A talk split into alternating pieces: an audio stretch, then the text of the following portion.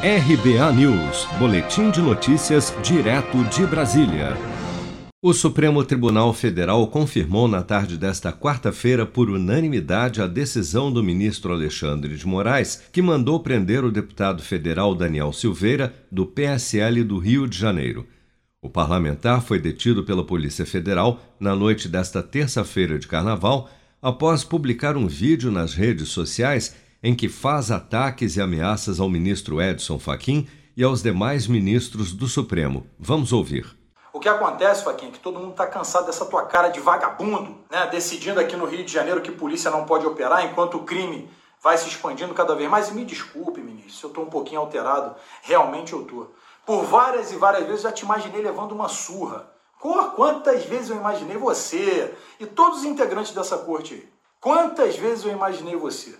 Na rua levando uma surra. O que, é que você vai falar? Que eu estou fomentando a violência? Não, eu só imaginei.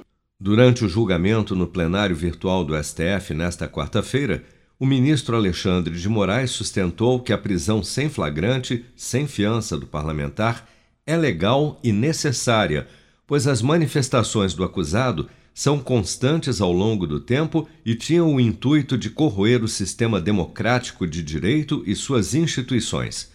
Alexandre de Moraes afirmou ainda em sua decisão que a Constituição Federal não permite a propagação de ideias contrárias ao Estado democrático de direito. Em junho do ano passado, o deputado Daniel Silveira foi alvo dos mandados de busca e apreensão no âmbito do inquérito que investiga a participação e organização de atos antidemocráticos aberto pelo próprio Alexandre de Moraes contra líderes do movimento 300 do Brasil. O deputado Daniel Silveira, em suas manifestações, defende abertamente o fechamento do STF, um dos temas abordados no vídeo que o levou à prisão nesta terça-feira. Por se tratar da prisão de um parlamentar, o plenário da Câmara dos Deputados agora deverá votar se aceita ou não a decisão do Supremo, que, para ser revogada, necessitará da maioria absoluta dos votos, ou seja, de 257 dos 513 deputados.